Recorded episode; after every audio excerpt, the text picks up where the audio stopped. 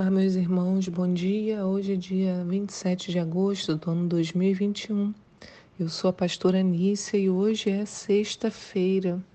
Para muitos ainda, né, aquele último fôlego da semana, mas nós mantemos o nosso olhar fixo no Shabat, no descanso que o Senhor nos permite, né, usufruir toda semana.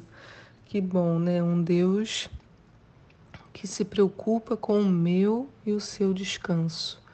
Nós mesmos, muitas vezes, não nos, não nos preocupamos, entramos no loop, né?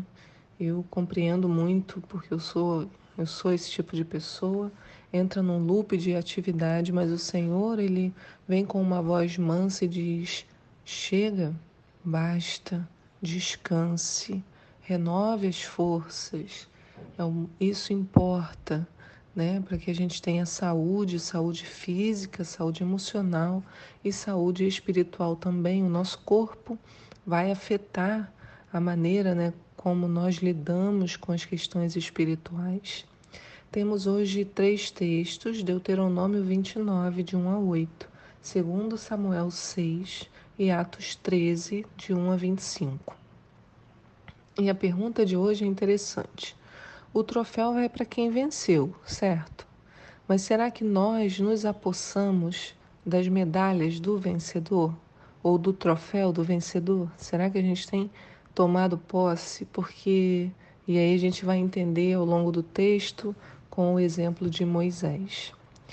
Eu fico sempre abismada como o nosso Deus não é nada egoísta. Ele não é soberbo, ele não busca sua própria glória, embora ele a tenha somente para si. A glória é dele, né? Tudo é dele, para ele, por ele.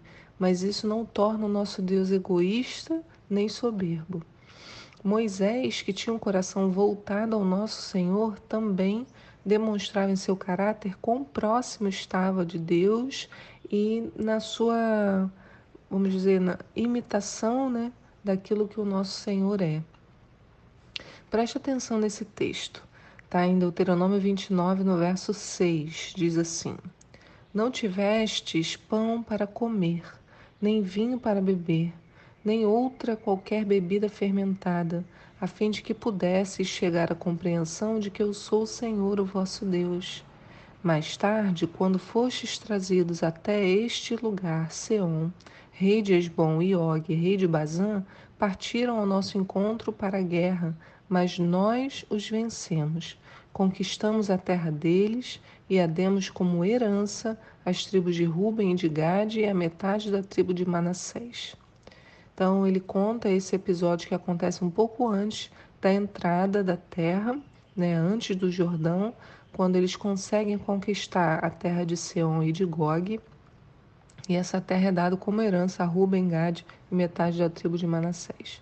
Mas observa como Moisés fala. Ele diz: Mas nós os vencemos, nós conquistamos a terra e nós a demos como herança. Então ele inclui todo mundo na vitória que Deus proporcionou. Porque quem venceu? Foi ele. Quem conquistou? Ele mesmo. Quem deu a terra como herança? O próprio Senhor. Sem ele, nada teria acontecido. Em nenhuma dessas coisas o homem teve responsabilidade, né?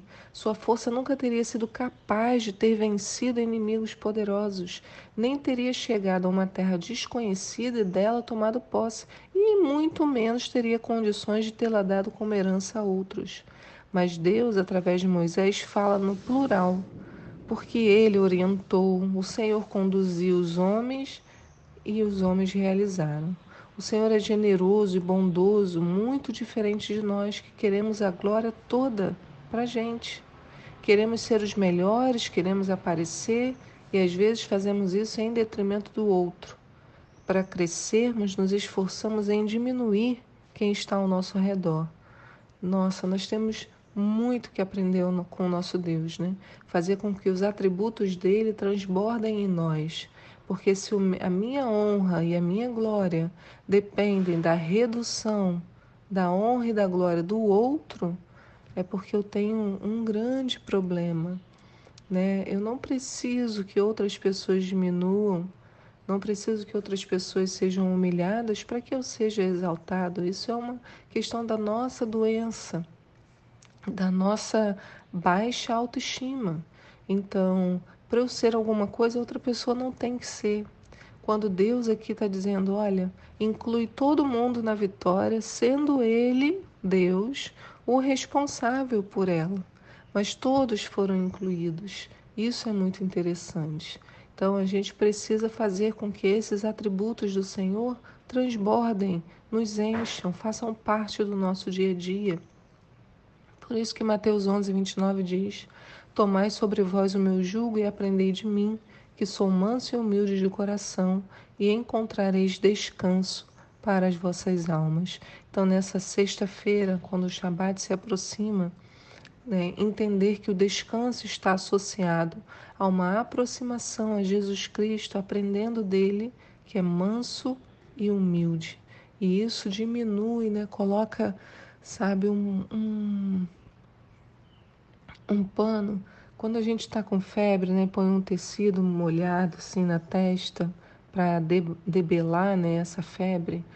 Quando a gente busca do Senhor, se aproxima mais de Jesus, também vai baixando essa ansiedade, essa angústia de ser alguma coisa, né? E nós vamos nos tornando mais mansos, menos propensos a, a brigas, a, a confusões e nos tornamos mais humildes, ou pelo menos tomamos consciência da nossa soberba, do nosso egoísmo e vamos lutando contra isso, né? Nos posicionando para sermos como nosso Jesus é. Que o Senhor abençoe muitíssimo o seu dia. Que hoje, ainda que o seu corpo esteja cansado, a sua mente se conecte com o Senhor neste Shabat para entrar no descanso. O Senhor abençoe, né? que hoje, nesse dia que nós estamos, no 19 dia do mês de Elu, né? que a nossa consciência se volte ainda mais para o Senhor e que nós alcancemos paz na presença daquele que tudo pode, tudo faz e ainda assim permite que o nosso nome seja incluído nessa contabilidade.